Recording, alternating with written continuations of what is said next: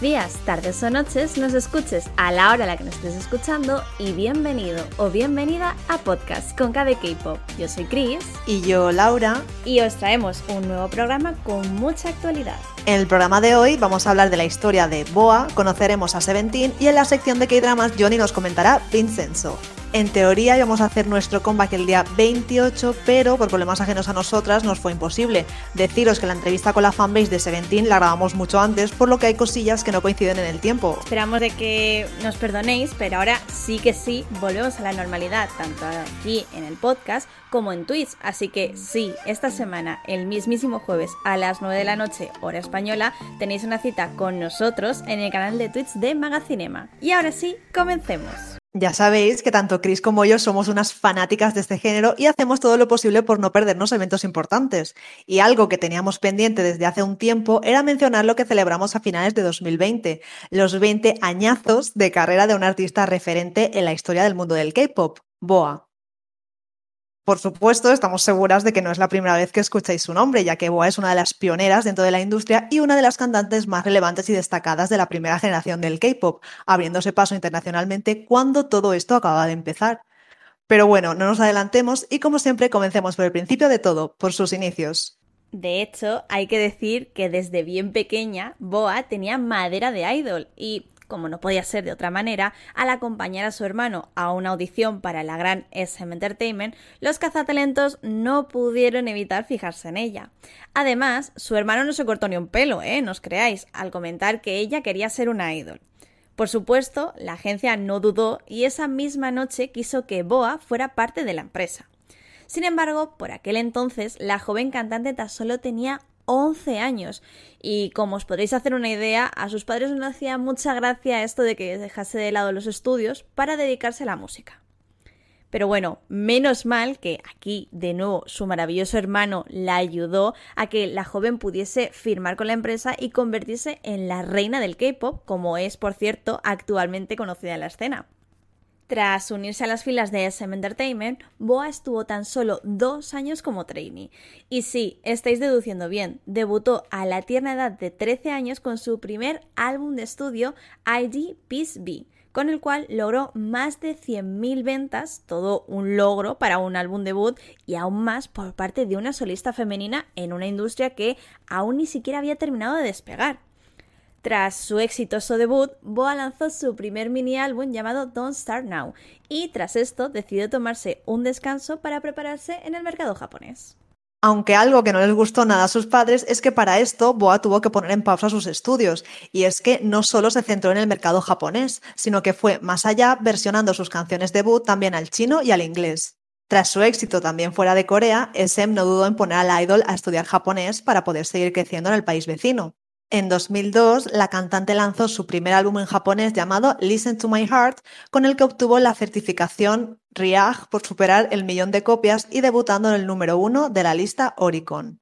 Esto último, además, la convirtió en la primera artista coreana en lograr este hito, y un mes más tarde lanzó su segundo álbum en Corea, el cual superó el medio millón de ventas, convirtiéndose además en su cuarto disco más vendido. Y como Boa seguía siendo un éxito en Japón, la artista poco tardó en lanzar nuevos singles en el país vecino, así como un nuevo álbum que la llevó a lo más alto de las listas musicales, volviendo a lograr el título de, de Million Seller. Por si esto fuera poco, la cantante realizó su primer tour en solitario en Japón con este último álbum llamado Valenti, el cual fue un completo éxito. Y así, éxito tras éxito, su siguiente comeback japonés no se quedó atrás y vino acompañado de una nueva gira. De hecho, el propio CEO de SM Entertainment confesó que gracias al éxito de Boa en Japón, ya no solo por la venta de discos, sino por las giras y conciertos, SM seguía en pie. Esto nos hace pensar, si Boa no hubiera existido y SM se hubiera ido a pique, ¿qué sería de grupos que tanto nos han gustado y nos siguen gustando como Girls' Generation, EXO, Red Velvet, SHINee o NCT? Yo esto lo veo drama, ¿eh, Laura? A ver, yo también, o sea, yo no sé lo que hubiese pasado, pero lo que sí sé es que he metido por el balcón ahora mismo. Bromas aparte, desde luego que fue un pilar fundamental de la empresa, así como también de la historia del K-pop y tenemos mucho que agradecerle. Totalmente de acuerdo contigo, Laura. Y bueno, volviendo de nuevo a hablar de la cantante, de, de esta superestrella, a medida que Boa iba creciendo, también lo hacía su música y los conceptos que interpretaba. De esta manera, del concepto más tierno e infantil, pasó a un concepto más sensual y provocativo con su cuarto álbum completo coreano My Name, lanzado por cierto en 2004.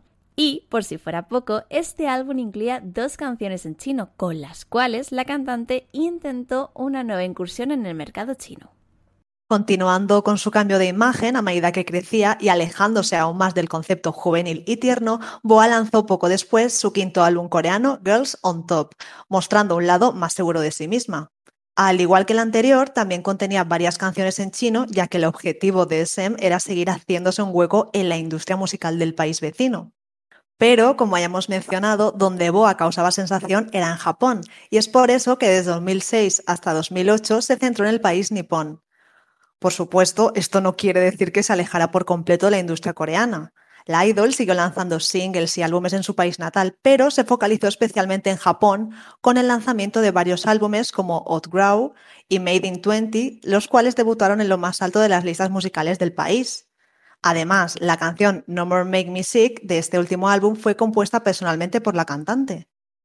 Por supuesto, estos álbumes fueron acompañados de sus respectivas giras y muchas de las canciones de Made in 20 fueron utilizadas comercialmente, como fue el caso de Your Color para el lanzamiento del juego de Xbox 360 1990 Nights.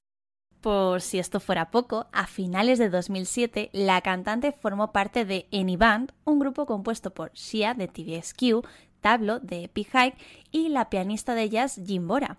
Este grupo fue reunido para promocionar Anycall de Samsung. Pero Asia se estaba quedando pequeño para la gran reina del K-pop y es por eso que SM se puso las pilas y abrió oficinas en Estados Unidos con el único objetivo de que la cantante hiciera sus pinitos en Occidente.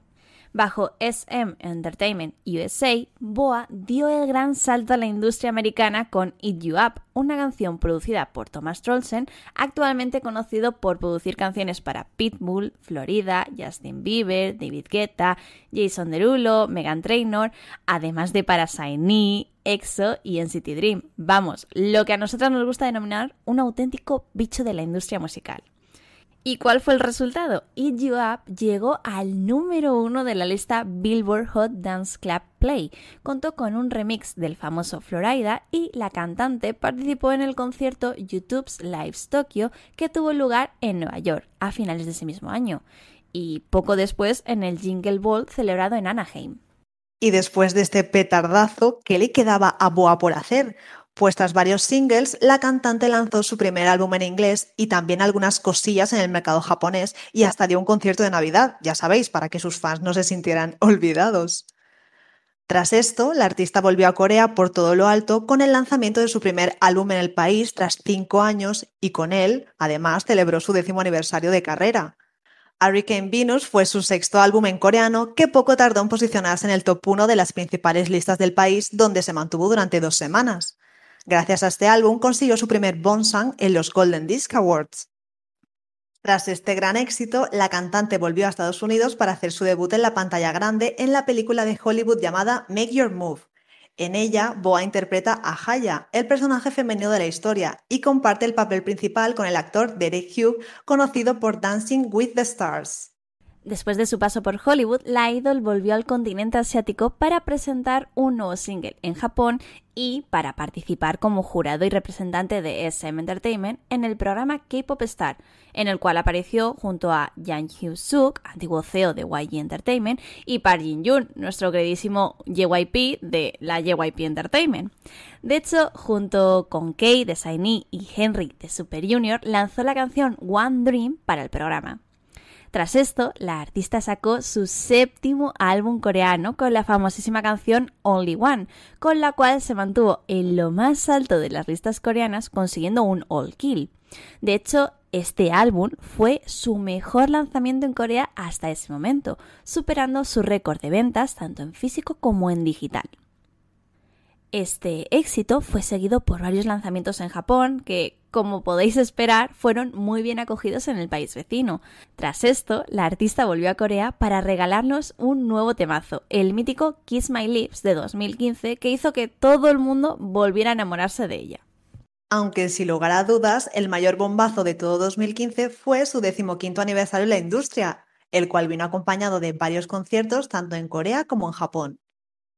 De hecho, en Corea se convirtió en la primera cantante femenina en llevar a cabo un concierto en solitario en el Centro Sejong para las Artes Escénicas de Corea del Sur. Durante 2016 y 2017, Boa nos regaló varios singles en colaboración con SM Station, pero sin lugar a dudas, algo que la hizo destacar de nuevo en la industria fue su participación como presentadora y productora en la segunda temporada de Produce 101. Ese programa que para nada hemos nombrado en este podcast, ¿verdad, Chris? No me suena ese programa, no lo conozco. para nada, para nada. Bueno, y nos acercamos a los últimos años de su carrera, que no a su final, porque aunque no lo parezca, la cantante lleva más de 20 años en activo y hasta la fecha no parece que tenga en mente retirarse de la escena. En efecto, en estos últimos años, Boa ha seguido sorprendiendo tanto en Corea como en Japón, donde no ha bajado el ritmo ni un ápice, regalándonos alucinantes canciones y envíos de infarto. De hecho, su último trabajo fue Better, que pudimos disfrutar a finales de 2020. Y algo que también pudimos disfrutar a finales de año es justo lo que hemos comentado al principio de la sección, el 20 aniversario del artista en Los Mama. Para celebrar su trayectoria, en la tan esperada gala de fin de año, Winter de Aespa, Jaidel al completo, Yeoa de Oh My Girl, así como Eunbi, Gina, Chaeyeon y Chaewon, exintegrantes de Ice One, interpretaron algunas de las canciones más icónicas del artista. Para terminar y poner la guinda del pastel, apareció la propia Boa cantando sus éxitos Number One y Only One. Sin lugar a dudas, la idol ha demostrado ser una todoterreno de la industria y, por supuesto, no podemos esperar a ver con qué nos va a sorprender en el futuro. Y bueno, como en cada programa, seguimos conociendo los grupos más relevantes del mundo del K-Pop y queremos hacerlo, como ya estamos acostumbrados, de la mano de sus seguidores más fieles. Cada semana invitamos a un fan de un grupo o solista del pop coreano para contaros de una forma diferente lo mejor de cada uno y lo que les hace tan especiales. Y en esta ocasión toca hablar de Seventeen, uno de los grupos más populares actualmente con cuatro títulos de Million Sellers. Y para ello contamos con una invitada muy especial que además forma parte de la fanbase del grupo. Bienvenida, Angie. Buena, muchas gracias. Bueno, Angie, estamos muy, muy encantadas de que estés aquí para hablarnos de un grupo que además, como nos gusta siempre aprovechar los compacts, está de compact recientemente. Pero bueno, vamos a hablar de ellos poco a poco, pero empezamos, como siempre aquí, como ya es costumbre, por el principio. ¿Te parece? Cuéntanos, ¿quiénes son Seventeen? Bueno, pues, buf, ¿por dónde empiezo? Seventeen, pues... Yo siempre pienso que a día de hoy ya son bastante famosillos como para que la gente sepa quién son, no en profundidad, lógicamente, pero sepa por lo menos que conozca el nombre. Pero por si hubiera alguna duda, por si hubiera alguien que no que se piense que realmente son 17 miembros, no lo son, son, son 13, dos de ellos chinos y otros dos de ellos norteamericanos y el resto coreanos. Debutaron en 2015 con Pledis y ahí están, intentando desde el principio subir para todo lo que puedan. ¿Y quiénes lo componen?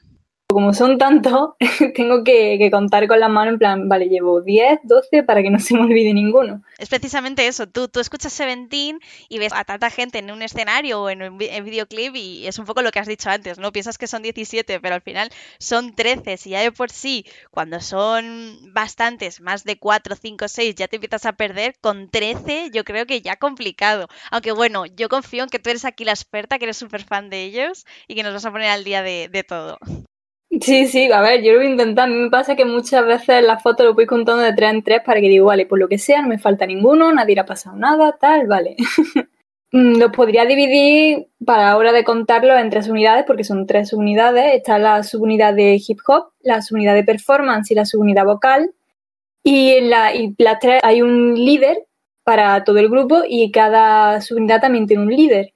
La subunidad de hip hop está Scoops, Vernon, Wonu y Mingyu. de esa subunidad el líder es Scoops, que también es el líder de todo el grupo.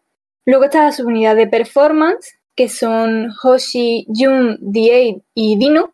El líder sería Hoshi. Y mm, por último, la subunidad vocal, que estaría compuesta por mm, DK, Han, Joshua, Kwan y Gucci, que esas unidades más grandes son cinco, y de esa unidad el líder sería Gucci o Guji, como se pronuncia en coreano.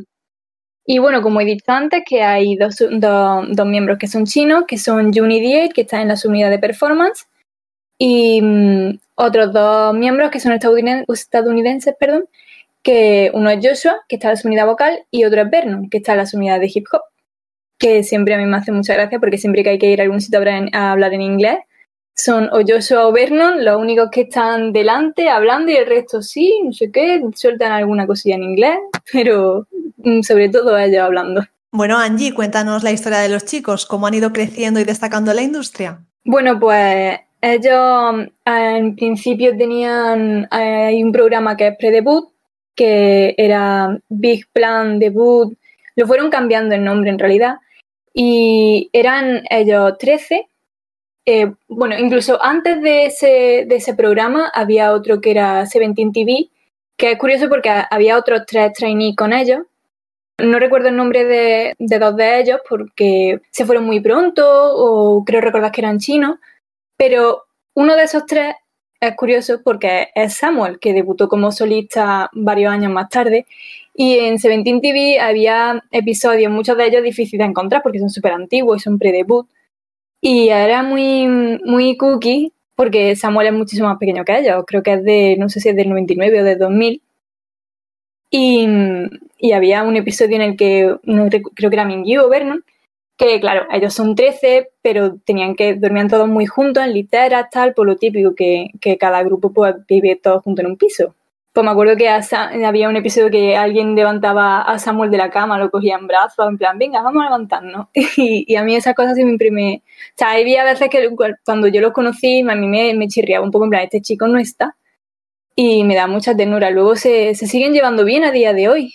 Es como muy, muy emocional porque lo ves ahora y dices, jolín, es que ahora hacen tours mundiales y en ese programa apenas venían, yo qué sé, 20, 30 personas a verlo en, un, en una presentación o lo que sea. Cuando por fin debutaron, sus padres y todos fueron a verles, fue súper, súper, súper emotivo. Y después de eso ya pues debutaron con su primer mini álbum, que era Seventy Carat. Mm, no recuerdo realmente bien si el MV debut fue una canción que se llama Shining Diamond o Adore You, porque Shining Diamond creo recordar que era para ese programa de pre-debut y Adore You fue la canción que promocionaron. Pero vamos, a partir de ahí ya empezaron a sacar cosas, esas, las canciones de debut suelen ser las que más son más blanditas en algunos grupos, o sea, van de 0 a 100. En el caso de Seventeen fueron muy blanditas, otros grupos que tiran por un debut mega fuerte, ellos tiraron por algo muchísimo más cute, más, más blandito, tal, y ya a partir de ahí pues sacaron cosas muy poco a poco, muy poco a poco más maduras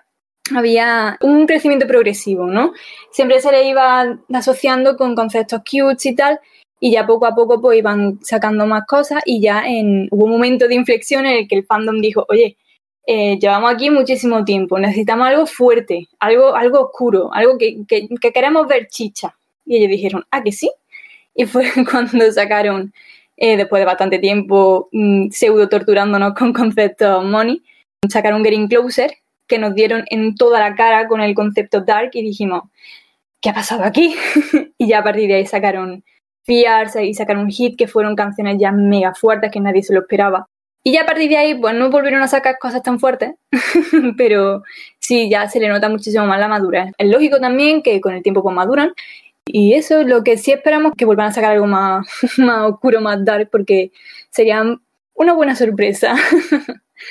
Y mm, en la industria ha tardado bastante. Son un grupo que tiene ya seis años y ha tardado bastante en decir, ya no somos, ya cortamos la imagen ya que tenemos de grupo Rocky, porque hasta que no pasaron por lo menos tres años, la gente, había gente que se pensaba que eran Rocky y que habían, acababan de debutar.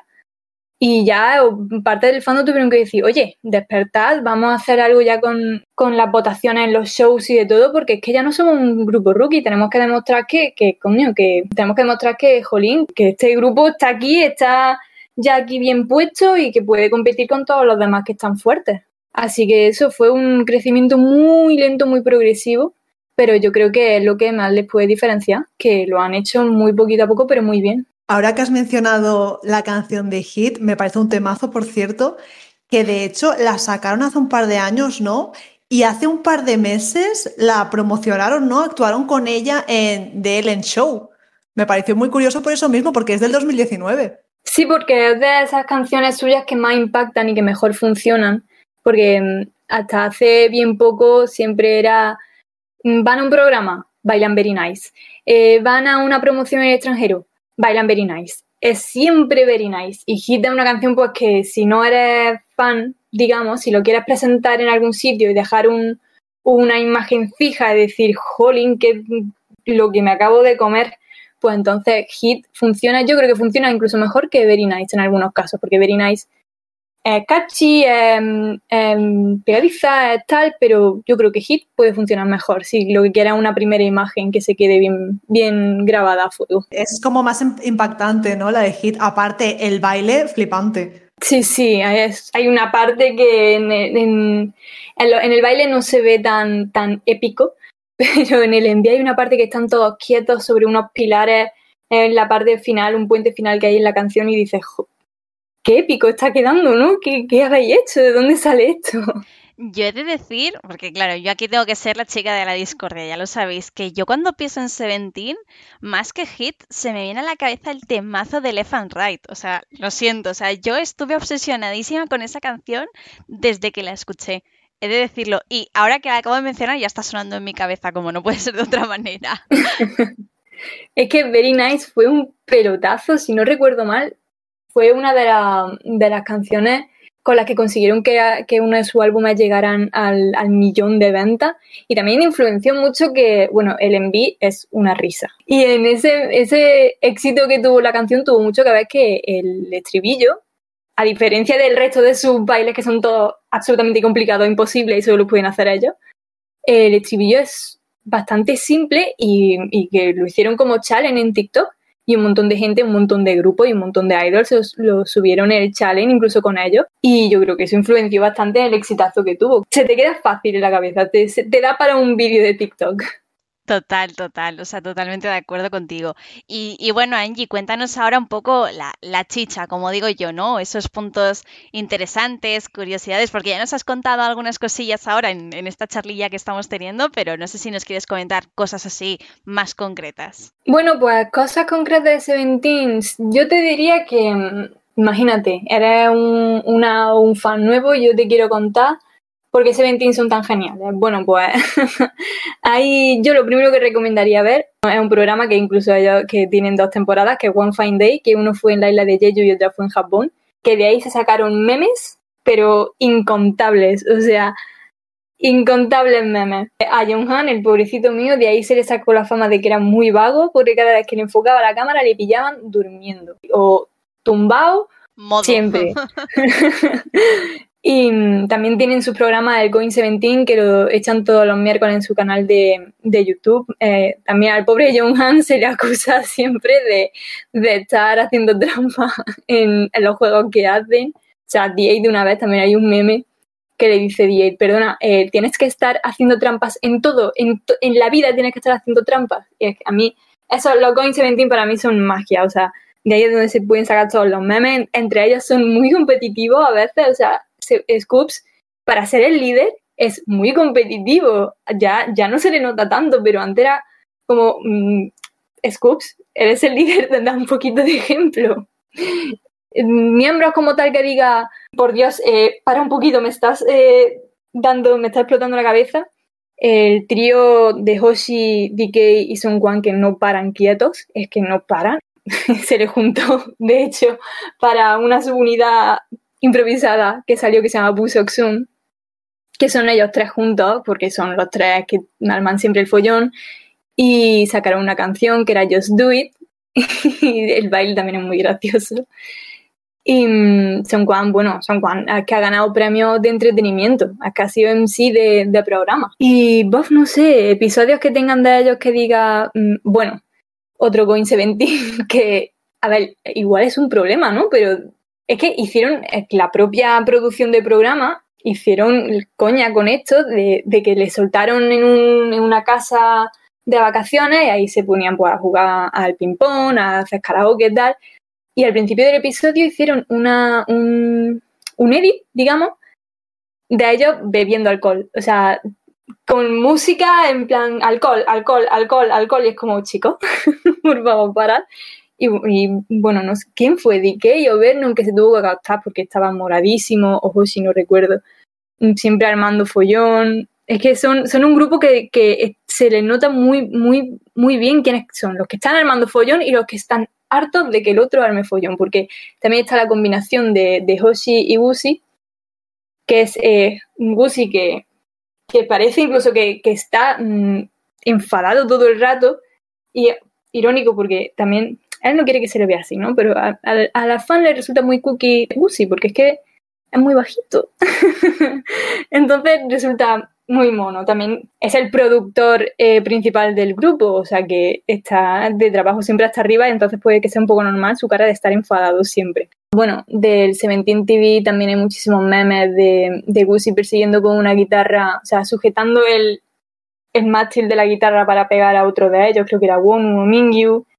También es que de ese, claro, como era pre-debut el Seventeen TV, pues ahí como que se soltaban más y hacían muchísimos pegos y muchísimas tonterías. Hay también, bueno, el trío que, que dije antes de Seungkwan, DK y, y Hoshi que tienen esa famosa canción de Orange Caramel que el principio es, bueno, no lo voy a hacer porque me da vergüenza, ¿no? Pero los grititos. De Orange Caramel. También eso se lo saben de memoria. Un meme que está, que lo conoce todo el fandom, que están en un fansign o en un fan meeting y dice Vernon, mi parte favorita de Seungkwan coge a Senkwan de la mano, lo gira, le pega un manotazo en el culo y dice, su culo, y Senkwan se queda, perdona, perdona, y todo el mundo se pone a gritar, bueno, bueno, es que hay millones de, cosas que dices, ¿qué pasa aquí? ¿Qué, ¿De dónde habéis salido? es que claro, si tengo que hablar solo de, uno en específico, son 13 y no me da la vida, pero todos a su manera han tenido cosas que dices, eh, ¿de dónde has salido? Eh, acuéstate, porque no estás bien. Y ahora, porque estamos en época de comeback, pero un par de meses antes parece que se pusieron de acuerdo para sacar así cosillas por su cuenta, ¿no? Sí, sí, eso fue. No, no sabíamos, en nuestra fanbase pero no sabíamos dónde meternos, porque cada día era un anuncio o un teaser de algo nuevo y, no sabíamos qué estaba pasando y, era como, pero vamos a ver, no fue el comba japonés hace nada, eh, no estábamos tal, no, ¿qué está pasando? O sea, nosotras tenemos contacto con otras fanbases de todo el mundo de Seventeen e incluso, incluso hicieron teorías en el sentido de, vale, si en esta fecha ha salido el solo de, tal, eh, dentro de tres o cuatro días saldrá el de tal, sin haberse anunciado, sin, sin, sin, sin que hubiera ningún teaser, eran todo teorías de que, por ejemplo, eh, Scoops no tiene ningún solo, pues en plan, vale, eh, ha sacado este teaser ahora, pues el de Scoops viene ahora dentro de no sé cuántos días y era un follón porque estábamos todas y que no sé dónde meternos. Hacíamos, mm, bueno, nosotras en nuestro caso no, porque hay eh, fanbases específicas que se ocupan de ello, pero había cada dos por tres que difundir metas de, views en, YouTube o metas de reproducción en Spotify. Estaba saliendo el teaser del del, solo de D8 y todavía se estaban difundiendo las metas del solo de Hoshi. Y era como, sí, tenemos que estar concentrados en esto, pero es que mira D8 que acaba de sacar esto, pero es que tal, es que no sabemos dónde meternos. Pensábamos que antes del comeback iba a salir un solo de cada uno.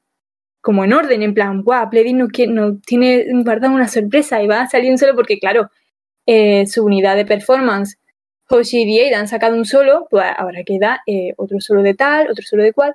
Y Jun también había sacado un solo, pero no, que va. Después de eso vino el comeback, si no recuerdo mal, el comeback japonés y luego este. Y no, nos dimos con un canto en los dientes, en plan, bueno, está bien. Jun ha sacado un, solo, Hoshi su primer solo, Diei otro solo, está bien.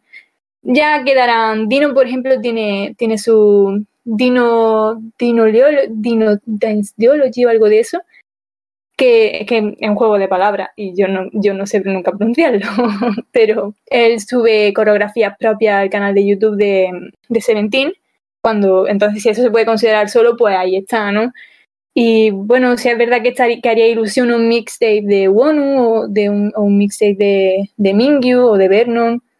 Pero bueno, cada uno, seguro que lo sacan, se queda muchísimo tiempo. Lo que pasa es que, claro, en el grupo ya tienen trabajo, entonces es normal. Pero yo estoy segura que lo van a sacar solo todos, porque contra algunos han repetido. y ella tiene algunos solos, Jun también, entonces yo creo que, que los demás pues también tendrán por ahí lo suyo guardado. Sí, sí, seguro. Seguro que tarde o temprano enseguida os lo están anunciando. Pero ahora tranquilitas, bueno, tranquilitas no, porque es época de comeback. Así que que se esperen un poco también. Sí, sí, que no saquen, que no se vengan arriba. Bueno, es que ellos, creo que en lo que llevo estando en la fanbase, creo que llevaré mm, cuatro años, tres o cuatro años, creo que nunca han estado quietos, nunca. Siempre que estaban en un comeback en Corea, eh, y ya se acababa la época de promociones y de todo, te quedabas pensando, bueno, ya, época tranquilita, ellos ya se, se pondrán con, a lo mejor aparece en algún programa más, pero poco más. Teaser de comba japonés. Y dices, pero vamos a ver, vamos a ver, chavales, un, un momentito, espera un, ratito, un descansar. Decía, bueno, se acaba promociones del comba japonés. Vale, pues ya está, un programa en Japón más y ya se acabó. Jung saca eh, canción en chino para no sé qué eh, drama coreano, o sea, un drama chino y luego un, single. Y pero vamos a ver, ¿queréis esperaros? O sacaban un reality, o, saca, o se iban a no sé dónde de promociones, o, que no paran. No, yo todavía no, no he. Si uno no se hubiera lesionado, ese uno no descansa. Y no se ha lesionado poco. o sea que, que no yo no le he visto todavía darse un descansito, de decir, chicos, vamos, estamos haciendo canciones, pero no nos vamos a tomar con calma. No, nunca. Nunca. Sus vacaciones eran que de buena primera lo mismo le, surgía un reality en, una, en algún sitio con playa y se iban a la playa un poquito y se hacían fotos. Ya, ya. Nunca he visto vacaciones de ellos. Bueno, a ver si después del comeback les dan un tiempecito para descansar porque creo yo que se lo merecen. Bueno, Angie, y con estos años que llevan en activo en la industria, ¿podrías contarnos los premios e hitos más relevantes del grupo? Mm, sí, hubo, de hecho, bueno, creo que, si no recuerdo mal, se llevaron el Rookie del año cuando el año que debutaron. Tienen muchísimos premios de, de performance, o sea, sobre todo lo que tienen son premios de performance. Hubo unos cuantos años que, que claro, a ver, es normal que se pierda la racha, ¿no? Pero uno, hubo unos cuantos años que el fandom se pensaba que, íbamos a ser inamovibles en el podio, digamos, ¿no? del premio de performance, por lo menos en los mamas. Siempre está nominado a esa categoría, siempre está nominado porque mm, yo todavía no comprendo cómo siendo 13 se pueden sincronizar hasta para parpadear. Es que no es normal. Lo que sobre todo tienen son premios de performance. Siempre, siempre, siempre en alguna gala de premios. Si no en los mamas, son en los gaón, si no en los melón, si no en siempre premio de performance. Y justo este año han ganado dos Bonsan en los premios, las galas de premios que son de finales y principios de año. Han ganado dos Bonsan y tienen premios también de, bueno, de, canción del año. Es que no te puedo decir en específico qué canción y tal, pero lo que sí es lo más relevante siempre es la performance. Y creo que la última vez que ganaron un premio de performance en los Mamas fue en 2018. Ya a partir de 2019 y 2020 eh, no, no se llevaron nada. Very Nice sí se llevó premio de performance, por ejemplo, lo cual me parece bastante lógico porque el pelotazo que dio esa canción no fue normal. No hay gala de premios que no se lleven un premio, o sea, eh, eso es un descanso ¿no? que tenemos como tal, siempre, siempre hay un premio que se llevan. Pero bueno, si los mamás no se llevan un, un, premio de performance, se llevan un premio de fandom, un premio de canción, un premio de álbum o un, el premio, bueno, nunca, creo que la mamá nunca se han llevado un Bonsang, ni un Desang, pero bueno. Fuera de, de Corea han estado nominados, han estado nominados en los Billboard y no ganaron, pero ya fue un súper avance porque había grupos muy fuertes metidos en esa categoría, en, en, grupos muy fuertes de K-pop, BTS estaba en esa categoría, Blackpink también, y no ganaron, pero fue un gran avance como para nosotras sentirnos decir, son un grupo ya muy internacional. Ya pueden ir a, la NTV, a los premios de NTV o a los premios de cualquier otro sitio fuera de Corea con la posibilidad de ganar. Ya, ya no solo estamos para dar mm, tours mundiales o, o, tours en Norteamérica, no, no, no, no. Si nos nominan fuera de Corea, cabe la posibilidad de que ganemos. Ya fue como un golpe de realidad de decir, mira, aquí estamos, ya por fin nos han reconocido, por lo menos en Billboard Y eso fue muy tocho. Se luchó mucho para que, para que ganaran, pero, pero bueno, no se ganó, pero bueno, otra vez será. Si, si años para que le nominen todavía quedan. Todavía tenemos muchos Seventeen para rato. esperemos, esperemos. Además, siempre es bueno, ¿no? Como que se reconozca cada vez a más grupos. Sí, sí, es muy. Fue muy. Eso, darse cuenta de que Seventeen ya no solo son grandes dentro de Corea, que lo son, pero siento que para el grupo también se dieron cuenta de que, o sea, no solo el fandom, no solo darse cuenta de que tienen un gran fandom, sino darse cuenta de que ya tienen el reconocimiento que en Corea llenan, llenan sus conciertos y tal, pero que, si se van fuera también lo van a hacer. Y que, que si se van a, galas de premios en Norteamérica, que son las más reconocidas, también va a ir gente nada más que para verlo. Como no, no, no, no queremos comparar, o sea, yo por lo menos no me gusta comparar el grupo con ningún otro, pero digamos que la comparación más fácil es con, con BTS, es como decir, con BTS o con los grupos grandes en el sentido de que, bueno, si BTS eh, le han reconocido fuera y va gente a las galas de premios que van otros grupos, pero va un gran, una gran parte de la gente va por ello, igual Seventeen alguna vez, si ya hemos dado el pasito de reconocimiento fuera, igual al Seventeen también ocurre lo mismo alguna vez. Puede, puede darse. Ahora lo vemos como más posible. Aparte que Seventeen, aparte de ser muy querido globalmente, sobre todo en Corea, en Japón, creo yo, sobre todo, y lo que hemos dicho en la introducción, que se han llevado cuatro títulos de million sellers, o sea, han vendido un millón, bueno, más de un millón en cuatro álbumes distintos. Eso no lo puede decir cualquier grupo, ¿eh? O sea, que Seventeen es un grupo grande. Sí, sí, en Japón es una pasada. O sea, siempre, yo diría que, la fan japonesa lo sienten con más pasión, digamos, ¿no? Porque como no están las coreanas, pues bueno, obviamente lo viven con pasión, ¿no? Pero están más acostumbradas a tenerla allí. Las fans japonesas, cada vez que llegan es que no lo sueltan y los conciertos allí son en estadios enormes, son una pasada. Allí lo viven muchísimo, ¿eh? y bueno, para que hayan sacado ya van cuatro álbumes en japonés, o sea que allí tiene un exitazo. Y es que es lo que tú has dicho, cuatro álbumes con más de un millón de, de ventas, es que es una pasada, es que han roto un récord otra vez porque el anterior álbum también tuvo más de un millón de ventas, pero es que este álbum ha vendido más de un millón en menos tiempo que el álbum anterior. Son ahora mismo, si no recuerdo mal, que justo vi la noticia, son el segundo grupo en toda la historia del K-pop que vende más de un millón de ventas en menos de cinco días. El segundo grupo en toda la historia del K-pop. Que, eso ya no son solo ventas dentro de, de Corea, es que eso es muchísimo son el top 3 de, grupos con más ventas. Es que ya no es un grupo para nada pequeño, es que hace una competencia muy grande a grupos que son muy grandes y que llevan bastante más tiempo. Justo eso te iba a mencionar, ¿sabes? Que al final eh, se nota el crecimiento que han pegado los chicos, ¿no? Y también se nota que cada vez vosotros, el fandom, te quería preguntar ahora, sois cada vez, cada vez más, ¿no? Sí, sí, claro. Ahora que de las personas cercanas, en el sentido de, que, de quedar con ella y tal, que les gusta el K-pop, creo que por lo menos conocen a Seventeen. Por lo menos les conocen y se saben algunos nombres y, bueno, tengo un amigo que, pierde el culo por, por Gucci y, es que conocerse, conocerse por lo menos se conoce.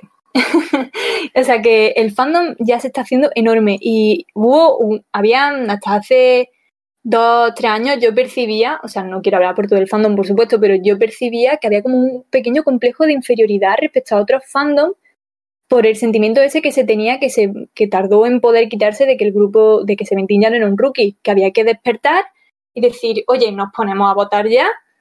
¿O qué estamos haciendo? Porque somos muchísimas, damos un montón de ventas, pero ¿qué pasa con las votaciones? Y hubo que hacer un, cambio de chip y decir, nos ponemos, o sea, no nos puede, o sea, nuestro grupo ya, no, es pequeño, claro. O sea, nosotras ya no, no podemos ir con la mentalidad de que son rookies, no, no, no, no. Aquí para adelante.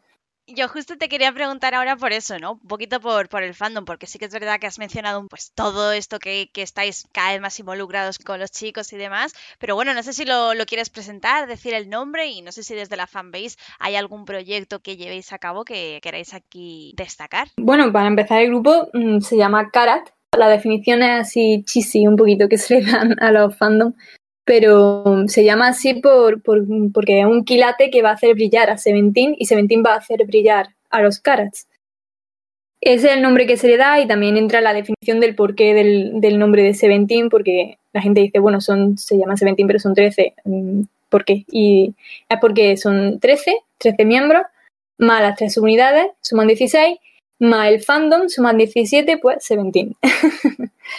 y ahora mismo proyectos dentro de la fanbase no, porque por cuestiones de, bueno, que ahora mismo pues exámenes siempre Mm, estamos con algo un poco ocupada, tampoco tenemos tanto conocimiento que sobre ventas de álbumes en el sentido de, meterse en Melón o de meterse en Genie y que los álbumes cuenten para janteo. Se lo preferimos dejar siempre a las fanbases que más masa van a, van a mover. Entonces siempre que hay un proyecto en alguna otra fanbase, por ejemplo, que son muchísimo más grandes, que, engloban al fandom mundial, preferimos colaborar con ella en vez de hacerlo nosotras por nuestra cuenta para englobar más gente. Y aparte que no tenemos experiencia tanto en proyectos. Cuando fue el, concierto, antes de que se cancelara, sí teníamos muchísimos proyectos. Es que hay que hablar en pasado, aunque duela un poquito. y cuando, cuando ocurra otro concierto de Seventeen, por supuesto, vamos a hacer los mismos proyectos e incluso más. Para eso sí, sí, sí, segurísimo, segurísimo, segurísimo, para un concierto va a haber proyectos. Oye, a ver si se acaba ya el puto COVID, con perdón, bueno, y sin perdón también, y vuelven los conciertos, ¿no? Porque Seventeen tiene uno pendiente en España. Sí, sí, dolorcito en mi corazón cuando, cuando se canceló. O sea, en mi caso personal, si me permitís contarlo, yo tuve que hasta pedir dinero a un amigo que luego le devolví para poder pagar la entrada porque es que también tengo que decir que de los, de los conciertos de K-pop que, yo he ido, el de Seventeen así, fue el más caro con diferencia. Que valdría la pena, valdría cada céntimo de la entrada, la valdría seguro. Pero fue un dolorcito en mi corazón cuando yo vi el, precio. Pero vamos, fue una mezcla entre de, mosqueo y decir, bueno, ya vendrá, al menos saben que existimos, ya vendrá, no pasa nada. Y de hecho, ahora que dices COVID, por desgracia, tienen que estar confinados, si no recuerdo mal, hasta el 29 de este mes. Pobrecitos, porque estuvieron en. El staff había dos positivos y estuvieron en contacto con ellos. O sea que. Pero bueno, en dentro de lo malo, es bueno, porque cada día están haciendo directos por lo menos dos o tres miembros. Y dices, bueno, por lo menos estáis matando el tiempo. O sea, las promociones se han, se han pospuesto hasta cuando terminen de estar en cuarentena, pero por lo menos están en directo en V-Live y eso. Y también es que este, este comeback han tenido malísima suerte entre el confinamiento y que DH no está lesionado, pero tiene que guardar un poquito de reposo, porque en el empeine y en el tobillo está malito. Porque también es que DH es muy cabezón, ya se lesionó una vez y estuvo dos o tres meses sin poder moverse, que bueno, lo aprovechó para pintar, porque aún es uno de los miembros más artísticos, pero es muy cabezón y si no baila se muere. o sea que Sí, en este comeback han tenido un poquito de mala suerte, pero bueno. Mientras que las promociones se hayan pospuesto y no cancelado, yo para antes. Bueno, y tristemente hemos llegado al final de la entrevista, pero no podemos despedirnos sin saber más de nuestros queridos invitados. Así que cuéntanos, Angie, ¿desde cuándo y cómo los conociste qué es lo que te hizo hacerte fan del grupo? Bueno, yo ya ha pasado tantísimo tiempo que, que no recuerdo si desconocía y desde que los conocí les estaneaba o le empecé a estanear después, pero Yo recuerdo que el debut lo vi, estaba ya yo ya metida en el mundillo, lo vi, le eché el ojillo y de hecho me acuerdo que en el debut, en Adore You, cuando están ahí escenas del enví que están canta están en plano de todos juntos bailando, la típica escena de, de todos bailando, y abajo a la derecha hay un circulito con el que está cantando en ese momento. Y yo me acuerdo que John Han en ese momento tenía el pelo, bueno, hasta creo dos o tres años, estuvo con una melena larga. Y en ese envío hay momentos que la tiene suelta, otros que la tiene recogida y, fue, y me quedé pensando, vale, son tres, 12 chicos son seguros. Pero esta persona, yo creía firmemente que John Han en ese momento era una chica, porque claro, había tantos, yo no le seguía bien la pista, yo no le reconocía a todos que dije, esta es una chica, que me resultó raro que hubiera una chica entre 12 chicos. Y luego ya fue cuando lo vi más detenidamente, dije, ah, no, no, es un chico, que es la Melena que me ha engañado. pero yo me acuerdo que de ver el debut y ver algunas cosillas que iban sacando, o sea, como seguirles, pero no estanearles. Pero ya fue cuando sacaron Pretty You al año siguiente, en 2016. Fue el primer comeback que, que yo estaba ahí, diciendo, ay, quiero que ganen cosas, quiero que, quiero que, que saquen un montón de cosas, como ya ilusionada, ya metida, metida. Y de hecho fue con, con esa canción que, que, que, ganaron su first win y fue, bueno, vale llorar, a mí se me partía el alma. Hay memes también de eso, lo cual me siento un poco mal, pero hay memes de, de cuatro de ellos estaban llorando, Hoshi, Son Kwan. Es que fue una pasada cuando lo ganaron. Y ya a partir de ahí, cada vez que hacían, que ganaban su primer win con una canción, pues hacían promesas, en plan, si ganamos con esta canción, nos hacemos un kiki en el pelo, a modo de palmera o nos ponemos estos calcetines tan cookie. Así que yo mí me daba muchas cosas porque cuando yo los conocí pasaban los años y yo veía que venía otro grupo a España y me quedaba pensando, pero bueno, Seventeen, ¿por qué no vienen? Porque son muchos. Yo, me, yo siempre pensaba que no vienen porque cuestan mucho dinero, porque no, va, no van a llenar es, es, imposible que no llenen un, un, una sala de conciertos, son un mogollón. O sea, lo que puede faltar es espacio. Y yo eso, yo con Pretty le, ya le cogí el gustillo. Y, bueno, siempre me pasaba que como son tantos, yo siempre soy muy indecisa con el tema de los vías. Entonces, como son tantos, cada mes iba saltando. Iba diciendo, pues ahora me gusta Scoops. Eh, a lo mismo, yo soy mi vías, pero no, no, al final me quedé con, con The que ya, no recuerdo cuándo lo hice mi vías oficial, pero fue The ya mm, para mí. y pero bueno, siempre, siempre ocurre ese antiguo sentimiento de decir, tengo este mes me ha dado por este. Este mes me voy a poner de foto de, de, fondo de pantalla este otro. Te entiendo perfectamente, te entiendo perfectamente con lo de los vallas. Pero bueno, yo ahora voy a hacerte otra pregunta aún más difícil, ya la última, ¿vale? Y por un lado es que nos recomiendes tu álbum favorito y por último una canción. Primero el álbum y luego la canción. Bof, recomendar álbum. Bueno, es que hay Claro, hay algunos que están muy diferenciados porque están, como pasaron de, ese, de esa progresión a ser super cookie ahora a ser más maduro, ya es como, wow. Pero yo, por ejemplo, mi álbum favorito es eh, Voice B, que fue el segundo que sacaron. No porque sean cookie, a mí los conceptos como que no tengo preferencia, pero tienen las canciones más, más fáciles de escuchar, más fáciles de, de que a alguien le guste si no están metidos en el, en el fandom. Están en esa canción eh, eh, Mansé, está OMG, está Rock, está Fronting. Y yo diría que esas son las canciones más escuchables. No tienen, aviso, no tienen conceptos fuertes en ese álbum, no tienen un rap súper fuerte, pero yo diría que esa es mi favorita. ¿Y canción a recomendar? Bof. Si alguien no ha escuchado nunca Very Nice, te va a gustar, tanto el baile como la canción, te va a gustar. Eso es la canción más fácil de gustar de, toda su discografía.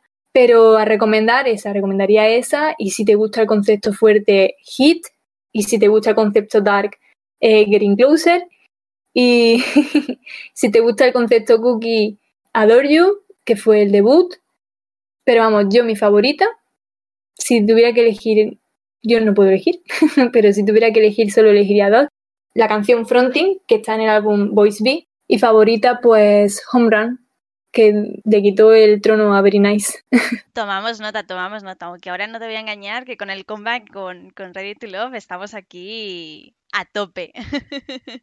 Bueno, es que esa canción ya ha sido, ha sido cuando yo he dicho, vale, están madurando, están madurando, se les nota, ya se acabó los conceptitos soft Totalmente, pues bueno, Angie, hemos llegado al final de la entrevista y de nuevo muchísimas, muchísimas gracias por ofrecerte a venir a hablarnos de un grupo como Seventeen. Nos has enseñado un montón de ellos y nada, a ver cuándo se termine ese periodo de cuarentena y podemos disfrutar por fin de las promociones del grupo. Muchas gracias a vosotras por, por dejarme hablar tantísimo de ellos y en fin, es lo que tú has dicho. En el momento en que se acabe, dos semanitas y media de, promociones a disfrutar de, de ellos viéndolos hacer de todo. Y bueno, llega ese momento del programa en el que, como ya estáis acostumbrados y como a nosotras nos gusta decir, pasamos de Conca de K-pop a Conca de K-dramas. Y, por supuesto, venimos muy bien acompañadas, como no puede ser de otra manera, con nuestro queridísimo experto Johnny. Johnny, bienvenido a otro programa más. Buongiorno a tutti. ¿Cómo está? ¿Cómo está Fare? Bene, bene. hoy, hoy, has venido un poco italiano, ¿no? y yo creo que acabo de dar unas grandes pistas de lo que vamos a hablar. Yo creo que ya ha quedado bien claro.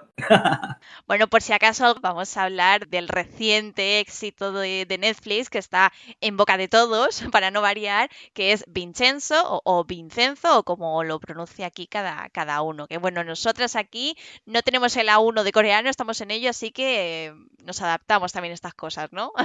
Puede ser Vincenzo Casano, Vincenzo Casanova o puede ser el puto amo de la barraca, porque madre mía, el amor hermoso, o sea, obviamente vamos a hablar de Vincenzo, que, para que quede claro.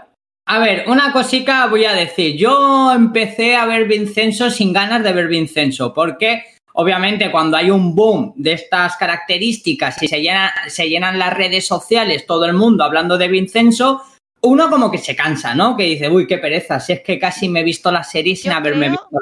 Yo creo que hay como dos partes cuando pasan esas cosas. No sé si os pasa a vosotros. O somos de los que nos subamos a la ola, como nos pasó con True Beauty, que lo veíamos al momento, al día prácticamente, o somos de, todo lo contrario, de dejarlo para cuando ya se ha terminado, cuando la gente ya está más tranquila y cuando puedes verlo tú sin, esos spoilers, ¿no? Yo creo que tenemos esos límites aquí en el grupo. Sí, es que no tenemos término medio.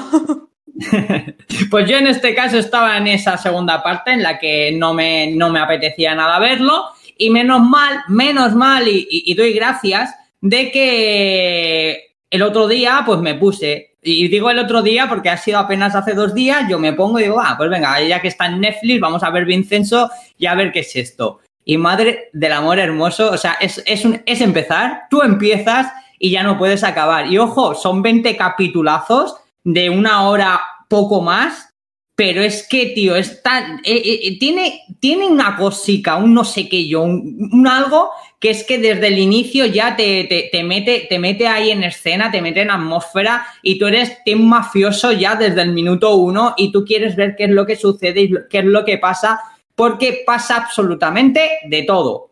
O sea, aquí hay historias, subhistorias y giros de guion, o sea, hay un poco de todo que, te mantiene súper expectante y luego fuera parte de ello, que es que todo el elenco está fenomenal, es fabuloso, la atmósfera que se crea en sí, el drama, es, es fabuloso, te ríes, pero muchísimo, te mete en una tensión acojonante, luego te está pues con una intriga de saber qué es lo que está ocurriendo. A los malos los odias, a, vamos, los odias a muerte y a los, a los buenos los quieres con todo tu alma. O sea, es que es una serie maravillosa de verdad, eh, entiendo perfectamente después de verla por qué ha creado el hype que ha creado y por qué el éxito y por qué todo el mundo estaba en Twitter, Instagram o Facebook hablando de Team Mafioso o de Vincenzo Casanova e incluso cambiándose las fotos de perfil con Vincenzo. O sea, yo lo entiendo totalmente, ¿vale?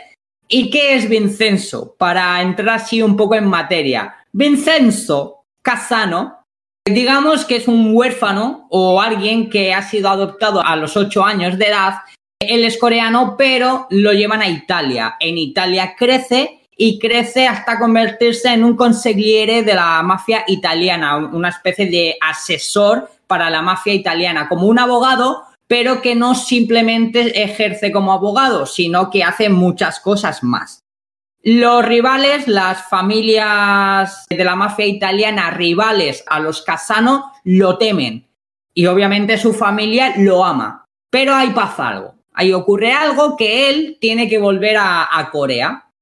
Digamos que en Corea se le presenta una tesitura, una oportunidad que es bastante única. Él, como consigliere de la mafia italiana, en su día asesoró a un mafioso, en este caso chino, que escondiese una multitud, pero una millonada en ligotes de oro debajo de un edificio en propiedad, ¿vale? Que además ese edificio pues tiene una especie de, de trampa que si tú intentas sacar ese, ese oro de una forma simplemente robar, pues se va todo al traste, bueno, tiene su, su cosica, ¿no? Él decide que va a ir a Corea para hacerse propietario, conseguir ese oro, hacerse con ese oro. Lo que pasa es que cuando llega a Corea con la intención de hacerse con el oro, se da cuenta que el edificio donde está, debajo del edificio donde está este oro, pues es como una especie de edificio que tiene muchos huéspedes, huéspedes que no solo viven allí, sino que también pues tienen sus propias tiendas. Hay quien tiene una lavandería, hay quien tiene curiosamente un restaurante italiano. Bueno, hay muchos personajes. Entonces, claro, es complicado porque el tío no puede ir allí sin más y, llevarse el oro porque en el momento que él activa la idea, la simple idea de hacerse con el oro, el edificio entero se derrumba. Entonces, os podéis imaginar que ya ahí hay un pequeño problemilla. Se añade el problema cuando resulta que gángsters locales, eh, eh, en nombre de una gran empresa, la empresa malvada del drama, se quieren hacer con lo que es el, eh, el, terreno donde está ese edificio para crear su propio edificio de empresa. Entonces, ahí ya se junta otro segundo problema para Casano, que es, son estos gastos locales. Pero añadido a eso, está la gran empresa, que es una empresa hija de la gran, ¿vale? Que ahí tiene otro gran problema, porque al mismo tiempo todo se entrelaza y se monta, pues ahí hay un caos, un despiporre impresionante. ¿Por qué? Porque Casano, como también es abogado, como para ganarse un poco la confianza o como al mismo tiempo poder llevar su plan a, cabo de hacerse él propietario de ese edificio para poder derribarlo y llevarse el oro, pues él se empieza a involucrar en diferentes casos, ya sean de la gente que vive allí, de huéspedes, o ya sea por, por, por donde te maneja la historia, es contra esa gran empresa. Una empresa que está asociada a un buffet de abogados cuyas maneras de hacer las cosas son muy, muy malvadas. ¿Qué sucede? Que aquí hay una lucha, una lucha entre la forma de actuar de Casano, que es muy estilo a la mafia italiana, de juego sucio, y al mismo tiempo se encuentra que por otro lado también hay gente que juega exactamente igual de sucio. Y es como una especie constante de una partida de ajedrez. Es como estar viendo cómo están jugando una partida de ajedrez y a, ver a quién se le ocurre la mayor burrada o hace la mayor eh, atrocería. Y decimos atrocerías, porque ahí hay pues casos de asesinatos, es que ocurre de todo en ese, en ese drama. En conclusión y en definitiva, eso supone que el espectador está constantemente en el interés, flipando con lo que está viendo y al mismo tiempo se va dando cuenta de que lo que parecía algo pequeño realmente eh, llega a algo que es a escala vamos, eh, mundial, por así decir. Y está muy bien. Yo me lo he pasado pipa, me lo, he pasado genial. Y además me ha gustado mucho, me gusta mucho lo que viene a ser como este drama es capaz de con, congeniar o compaginar la idiosincrasia coreana con ese popurrí de géneros, ¿vale? Que te meten romance, que te meten drama, que te meten acción, que te meten misterio. Eh, hay incluso momentos de terror, ¿vale? Con luego, al mismo tiempo, esa idiosincrasia propia del cine italiano de mafias o pongamos películas que a todos nos van a venir a, la mente, películas de Robert De Niro o de Al Pacino, de Martin Scorsese y compañía, ¿no? Ese estilo italiano. Entonces aquí se junta todo, se junta la idiosincrasia coreana y la idiosincrasia italiana para crear como una especie de, de arco iris que al espectador, pues a mí en mi caso, le flipa. Los personajes, iremos, iremos hablando de ellos, los personajes a cada cual es la leche, la verdad es que son impresionantes porque se nos presenta cada personaje a cada cual más raro, más extraño, pero es que luego encima es un drama que está muy bien llevado, muy bien desarrollado, eh, te lo pasas pipa porque te lo pasas muy bien, pero al mismo tiempo estás de mala hostia. Y, es entre que estás eh, riéndote mucho, pero también chirriando los dientes porque tienes tensión en el cuerpo. Yo creo que es una absoluta genialidad.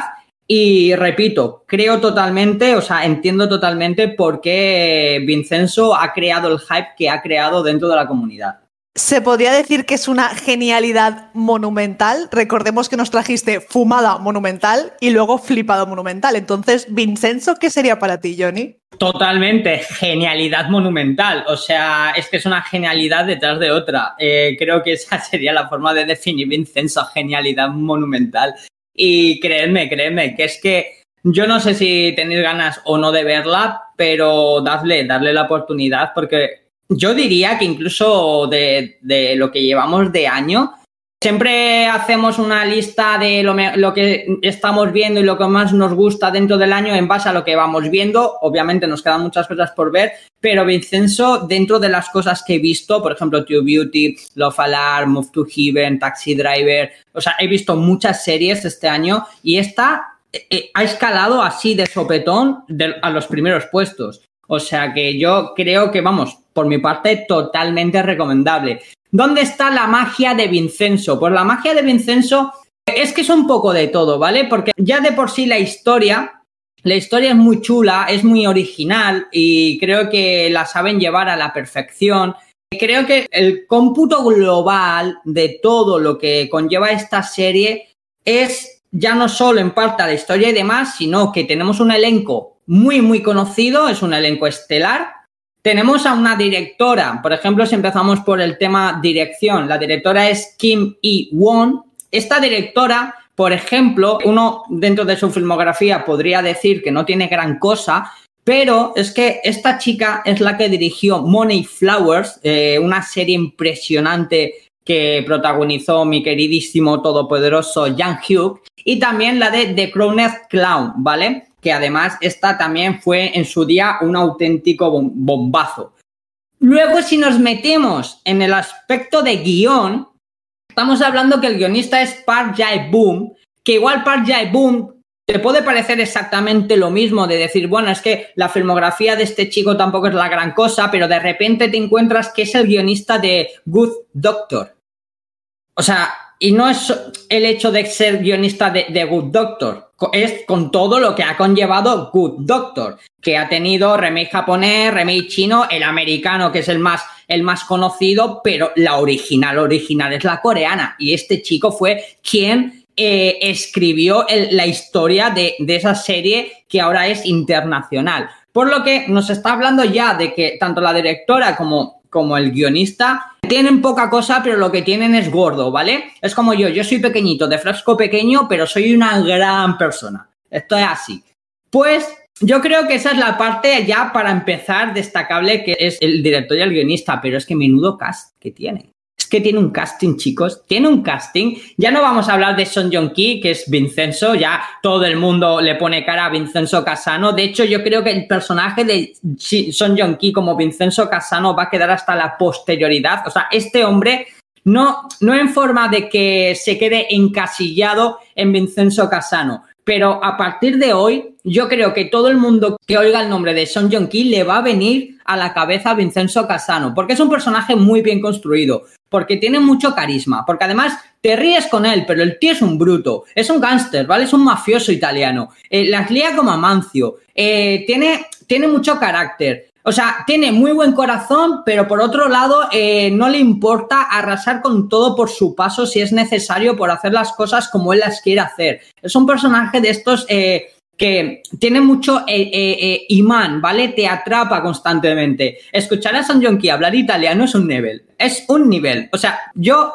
a Son Jong Ki escuchando italiano es como ponerse a Bruce Springsteen por la noche para dormir. O sea, es magia para mis oídos. Es una maravilla es que el personaje es genialísimo, el personaje es, es maravilloso, ¿vale? No vamos a hablar de Son Jong Ki en la filmografía de él, porque creo que, que todo el mundo conoce, por ejemplo, Descendants of the Sun, que fue un auténtico bombazo. Eh, creo que también todos, que más o que menos, conoce la de Crónicas de Asudal. Recientemente estrenó en Netflix la película eh, Barrenderos Espaciales, que ha, ha, sido todo un éxito, estuvo dentro del top 10 a nivel mundial. O sea, Son Jong Ki es, yo diría, por así decir, el personaje destacado de la serie, el primero que te viene a la vista cuando tú ves que se anuncia esta serie. Pero es que tenemos también, por ejemplo, aquí, en este caso sería la actriz secundaria principal, que es Jeon Jiobin, que esta chica recientemente ha cogido mucha, mucha popularidad gracias a su personaje en Vincenzo, porque su personaje eh, también es una genialidad tras otra. Es un personaje además que tiene mucho crecimiento, pero es un personaje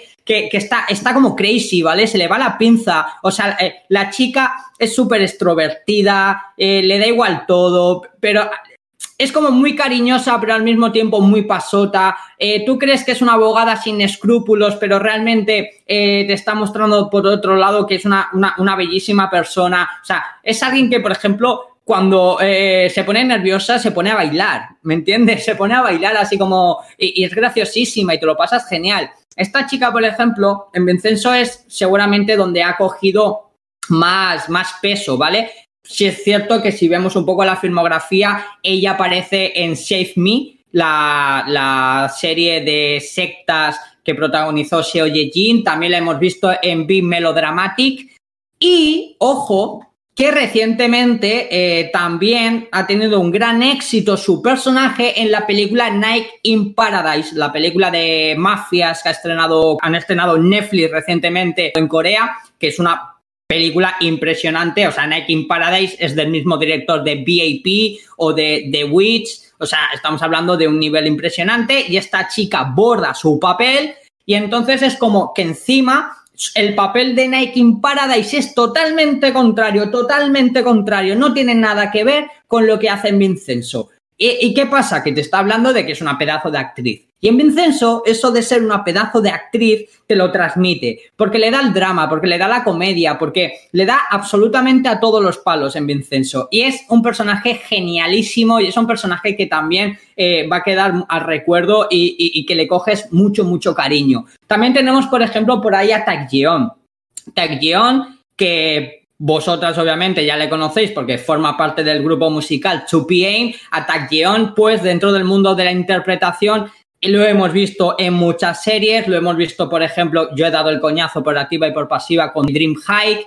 Es un de estos eh, idols reconvertidos actor y es que además ha hecho muchas películas o ha hecho eh, muchas series, por ejemplo, mencionaba la de Save Me, la de la de la secta, pues también sale aquí nuestro querido Taekyeon. Hace nada va a estrenar la de Royal Secret y anteriormente le habíamos visto en la de The Game Toward Zero. Es decir, es un actor bastante conocido que aquí tiene una peculiaridad y es que tiene un personaje muy curioso y lo borda. Es, es un personaje maravilloso. O sea, dentro del concepto de la interpretación, aquí Taeyeon hace una, una, interpretación maravillosa. No, no te lo ves venir nunca, ¿vale? Y es un personaje que también es muy, muy, muy, muy importante dentro de la trama. Luego, pues tenemos aquí a, a muchos personajes secundarios, antes, pues por ejemplo... Antes dime. de que dejes de hablar de nuestro querido Taeyeon, hay que decir que, que, bueno, como hemos mencionado, es parte del grupo de 2PM y se vienen cositas. Se vienen cositas porque el muchacho está hasta arriba, pero es que encima el grupo vuelve a la carga, entonces habrá novedades, ¿verdad, Laura, por aquí al respecto? Hombre, hombre, hombre, el spoiler. Total, total. Bueno, y esto así como spoiler aquí, interrumpiéndote, Johnny, pero perdona y síguenos contando aquí más cosillas del cast. A ver, luego aquí, por ejemplo, eh, tenemos, es, que, es que son muchos personajes, ¿vale? Vamos a hablar o voy a intentar hablar un poco quizás de los más, los más importantes. Nos vamos a meter un poco en el grupo de, de, del team mafioso, como se le ha reconocido, ¿vale? El team mafioso que viene a ser los que viven en la plaza Geunga. Aquí, por ejemplo, nos encontramos a un veterano, el John Jae-myung. Eh, si yo os digo John Jae-myung, pues decir, bah, pues ese no me suena de nada. Pero si yo te digo que es el maldito presidente Yanga de Intawe Class, o sea, el presidente Yanga de Intawe Class, posiblemente uno de, los uno de los mejores personajes que ha dado dos, eh, eh, eh, bueno, que ha dado Dramaland, pero en 2020 para mí fue la mejor interpretación junto al de Está bien, no estar bien. Luego, por otro lado, también es, este hombre tiene, o sea, este hombre tiene una filmografía que es oro, oro. Eh, así a bote pronto, recomendar algo, pues mira, en Netflix se puede ver la serie, la de Secret Forest, que por ejemplo es una Strangers, también más conocida como Strangers, también es una gran serie de fiscales y abogados y demás. Él aquí precisamente hace de abogado. Por ejemplo, también nos podemos encontrar a, otro una genialidad de personaje como Yang Kyung-won, que Yang Kyung-won, para ponerle un poco cara, es dentro de Crash Landing on You, él es el, soldado norcoreano amigo de Hyun Bin de Malas Purgas. El que siempre está serio, el que parece que todo le molesta, pues aquí Yang Kyung aparece y su personaje también es una auténtica genialidad. O sea, te ríes muchísimo. Por ejemplo, si nos vamos un poco en el aspecto de, del lado contrario. El lado contrario es el grupo Babel. Pues del lado contrario, una de, de, los destacados, de los que además no pasa inadvertido porque hace un papelazo, pues este hombre es Kwak Dong Yeon. Kwak Dong Yeon, dirás tú, bueno, a mí me suena. Pues mira, digamos que Kwak Dong Yeon, eh, si habéis visto estar bien o estar bien, este es el, el chaval que es hijo de un alcalde que se presenta desnudo en pleno meeting de, su padre, ahí con una gabardina, ¿sabes? Haciendo ahí toples y demás. ¿Os suena esa, ese personaje? Porque es uno de los personajes más emblemáticos de estar bien, no estar bien. Pero, por ejemplo. Sí, sí, sí, ya decía yo que me sonaba, digo, me suena su cara. Sí, lo hemos visto, a ver, lo hemos visto, por ejemplo, en Radio Romance, lo hemos visto en Doctor Detective, pero bueno, uno de los personajes emblemáticos dentro de su filmografía es precisamente esa, porque recordamos la polémica de que incluso eh, querían censurar esa escena, pese a que dentro de la serie se le tapaba, eh, querían censurar la, la, escena por obscena, que bueno, obscena no, a mí me parece súper graciosa. Luego, por ejemplo, recientemente le hemos visto la película Baseball que que es una genialidad sobre el mundo del béisbol. Otro de los personajes importantes dentro del team eh, malo, por así decir, es en este caso el grupo de los abogados. Eh, los abogados que en este caso defienden al grupo Babel. Por ejemplo, eh, no pasa inadvertida la, la, interpretación de Kim Yeo-jin. Kim Yeo-jin, a ver, es un personaje que lo odias. Es un personaje que lo odias, sí o sí, te cae mal, la quieres matar, quieres quieres reventarla, quieres... Pero es que es precisamente por eso, por lo que te demuestra lo bien que lo hace y lo gran actriz que es. Esta chica, esta chica, iba a decir, esta señora, esta mujer, porque ya, ya es una mujer, precisamente la hemos visto en Itaewon Class. Yo solo voy a decir una cosa, si decimos que el presidente Yanga en Itaewon Class es uno de los personajes más canallas y malvados que hemos visto nunca. Precisamente esta chica en Vincenzo casi casi es parecido. Yo lo dejo ahí. La hemos visto en extracurricular, la hemos visto, por ejemplo, que yo sé que os gusta mucho la de Rocky Story and Go. O sea, es una señora que tiene, pues vamos, una filmografía envidiosa. Entonces, si juntamos estos personajes dentro del concepto eh, principal, pero que luego Luego salen muchas caras conocidas, salen muchos cameos. O sea, lo que hace es que se convierte todo pues en una genialidad tras otra. Hacedme caso, aquí hay absolutamente de todo, ¿vale? Absolutamente de todo. Todo lo que puedas meter en un drama lo vas a encontrar en Vincenzo. O sea, por ejemplo, yo por contar, por contar así, porque ya que estamos hablando de Itaewon Class, que está saliendo a reducir, tenemos a Parson John de Itaewon Class, pero no, no, no protagonizado por Parson John. Me muero, la gente lo va a entender. Hay un personaje, ¿vale? Que lo interpreta Lee Dahl, que es Shiori, es Passion John en Itaewon Clash, pero es que es él en Vincenzo. Es que su, su, su, vivo retrato, o sea, es el mismo corte de pelo, la misma presencia. A ver, es un poquito más feo que Passion John, pero es que dentro de la serie incluso hay una coña entre él y entre el que hemos dicho que había hecho en, en Crash Landing on You el, el papel de norcoreano, de soldado norcoreano, porque ahí uno dice, el norcoreano, por así decirle, le dice, dice, no queremos copias de Parson John, Shiori, eh, ¿cómo es? Shiori de pacotilla. Y el otro le contesta, anda que tú, que pareces un soldado norcoreano, ¿sabes? Por hacer la, por hacer la gracia entre las dos series. ¿En serio? Me encanta cuando hacen estas cosas. es muy fan, ¿eh? Muy fan.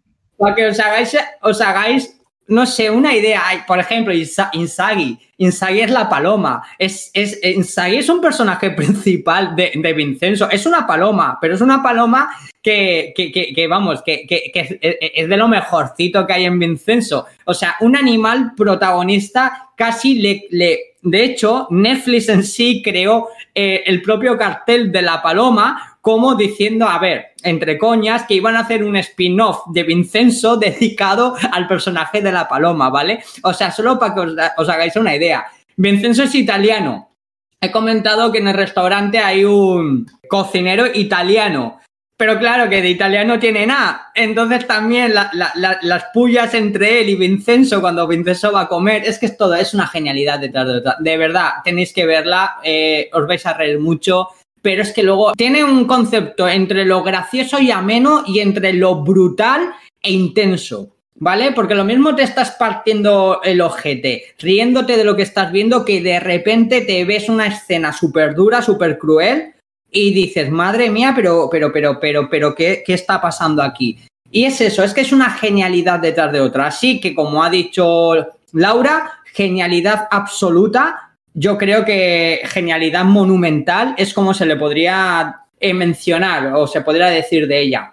Es muy buena, muy buena, de verdad. Yo es que solo tengo palabras bonitas para ella. Yo iba a comentar una cosa. Sé que voy a llegar con retraso, parece que esté usando Internet Explorer, pero es que acabo de recordar, cuando estábamos hablando de Taekyon, pues lo acabo de recordar ahora, ¿vale? Voy con retraso, que Nichkyun y Chansuk de 2PM, sus compañeros de grupo, hicieron un cameo también en Vincenzo y eso también me gusta mucho. Totalmente, totalmente. Por eso, por eso es una genialidad detrás de otra, porque tiene, tienen esas cosas que al espectador además le hace mucha gracia porque lo entienden, ¿vale? Es como que eh, es como si hubiese, por así, entre comillas, se rompiese la cuarta pared entre el espectador y el, y, y el drama, ¿no? Porque el drama ofrece cosas que los que somos fans de las series coreanas o los que somos conocedores, pues un poco de los artistas, nos dejan como esos mensajes que, que realmente se hace muy ameno. ¿Por qué? Porque consiguen que el espectador eh, se adentre más, se sienta como más en familia. Y esto a fin de, a fin de cuentas, eh, lo de Team Mafioso, eh, tiene mucho de concepto de familia. Eh, valga la redundancia, eh, un grupo criminal mafioso italiano es una familia, ¿no? Allí se le llama como familia. Pues es que aquí es exactamente igual, es una familia, la familia, la familia que se crea por un bando, la familia que se crea por el otro bando, es una, es, una pasada, es una pasada.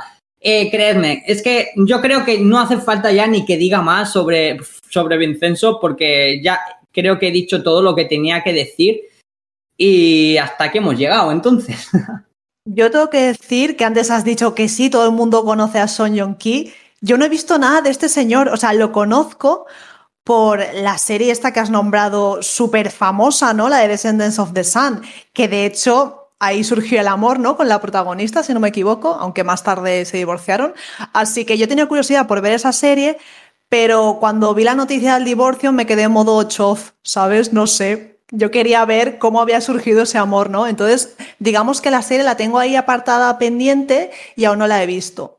Y es que es eso, yo no he visto a este señor actuar, pero me llamó la atención precisamente Vincenzo porque todo el mundo está hablando de ella, luego también los vídeos estos que salían del croma, que parecía que estaban en Italia, pero no, no sé, una pasada de producción y eso me empezó a llamar la atención, ¿no? Y también los vídeos de él hablando en italiano, que eso también forma parte de la trama, ¿no? Entre comillas. Y me llamó la atención, pero se quedó ahí en la cosa, ¿no? No la he empezado todavía.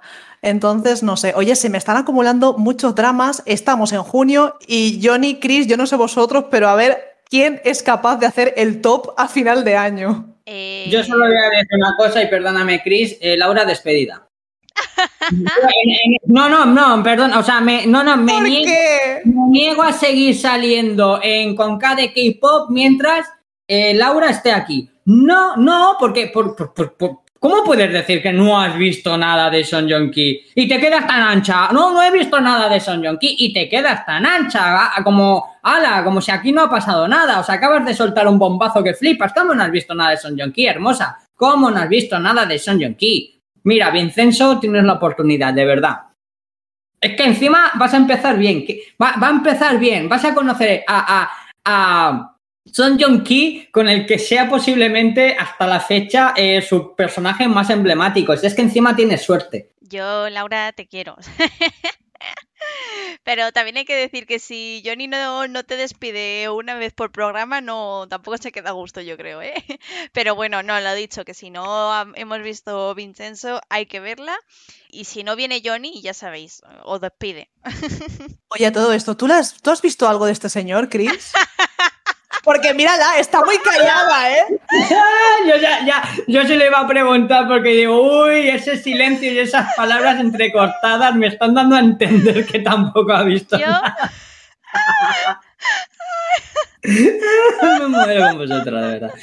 A ver, la verdad es que yo soy, yo voy aquí de intelectual y como sé dónde, dónde le hago daño a Johnny, pues yo me callo, ¿sabes? Pero pues es que ahora mismo lo estoy mirando, pero creo que no. Es que, claro, ya sabéis qué me pasa, que yo no me quedo con los nombres de los actores. Entonces es lo típico que me, como, como me pasó hace un par de semanas, que estaba viendo un, un drama, esto es totalmente anécdota, momento anécdota, ¿vale? O sea, lo siento eh, por pegar aquí la chapi. Pero bueno, el otro, eh, me estaba viendo hace un par de semanas el drama este del, del de la historia del de nueve colas, que está en Vicky, y me, y me diciéndome Laura que ya me había hablado de él, que me había mencionado que el actor, que ya no me acuerdo de nuevo cómo se llama, aparecía y que lo tenía que ver. Y yo lo empiezo a ver por recomendación de una amiga nuestra en, en Twitter.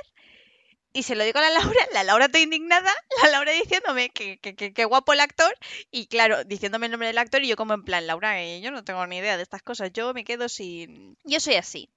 Entonces, pero estoy mirando así un poquillo y creo que no, que no he visto nada. Ya, ya, contaste la anécdota de que tú habías visto de eh, Changwo, este de, Astro, que habías visto la de la de Rookie. Sí, la de Rookie Historia y, luego, y, luego estabas viendo True Beauty y no te acordabas que era él. Exacto. Entonces, eh, yo creo que, o sea, no me acordaba y me, me quedaba en plan, porque yo soy así, yo soy más perdida, yo necesito un mapa en la vida, ¿vale? No os voy a engañar, yo estoy perdida.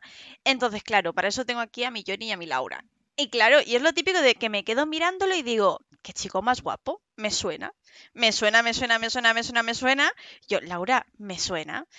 Johnny, me suena. Dice, ¿has visto esto? Es de este grupo, es de no sé qué. Entonces yo ahí ya como que empiezo a hilar. Entonces yo vivo un poco perdida a veces, pero, pero sí, quiero decir que, de, de, este señor no he visto nada todavía. Porque hay que ponerse a ver Vincenzo, que es un poco lo que ha dicho antes Laura. Digo, yo no sé cómo vamos a llegar a final de año intentando ver todo. Va a ser esto un, drama, nunca mejor dicho, pero bueno. Complicado, ¿eh? Complicado porque además, además este año, este año fuerte, fuerte, ¿eh? Hablábamos de la cosecha de 2016 y hablábamos de la cosecha de 2020 pero es que 2021 está siendo impresionante. Y así, bueno, si queréis por finalizar y queréis ver algo de Son Jong Ki que no sea una serie, porque igual, pues una serie son muchos capítulos, necesitas más tiempo, yo os recomendaría entonces que os vierais una película, al menos para situarle y para, y para verle actuar y para que conozcáis cómo es como artista.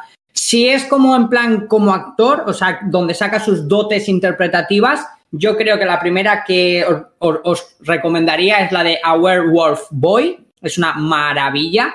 Y luego, si por ejemplo os gusta más estilo así con historia, en este caso bélicas, además comparte elenco, en este caso con mi amado Soji Sap, es la de The Battleship Island. Creo que esas dos películas, para verle en acción, son geniales. Y luego la última que han sacado, que es la de Barrenderos Espaciales, que es la, ser la primera gran producción de ciencia ficción espacial de Corea, que la tenéis disponible en Netflix, que también está muy bien y él hace un personaje también muy chulo. Así que bueno, por lo demás, pues totalmente de acuerdo con Laura. A ver quién es el listo y la lista que cuando vayamos a hacer el especial del año se pone, porque yo es que todavía estoy patidifuso. Menudo añito de Dramil estamos teniendo, hay que decirlo, ¿eh? Y bueno, ya si queréis para despedir, seguramente Vincenzo Casano os diría, pues yo no, pero yo voy a decir, Sarañeo, toque, toque. Bueno, Johnny, muchísimas, muchísimas gracias por otro programa súper entretenido. Y nada, ya sabéis todos, a ver Vincenzo o cualquiera de todas las recomendaciones que nos ha dado nuestro queridísimo Johnny. Y hasta aquí el programa de hoy. Esperamos que os haya gustado esta nueva entrega y que hayáis aprendido un poco más sobre el K-pop y sobre los K-dramas. Por supuesto, también esperamos que hayáis disfrutado tanto como nosotras de este comeback tan nuestro. Y como ya os hemos comentado anteriormente, volvemos a los programas habituales y con ello a nuestros directos de Twitch. Así que reservad nuevamente en vuestras agendas los jueves a las 9 de la noche porque volvemos esta semana con muchas ganas y mucha actualidad. Dicho esto, solo queda mencionar lo que ya sabéis, que estamos siempre abiertas a vuestros comentarios, opiniones y recomendaciones musicales. Hasta el próximo programa. Adiós.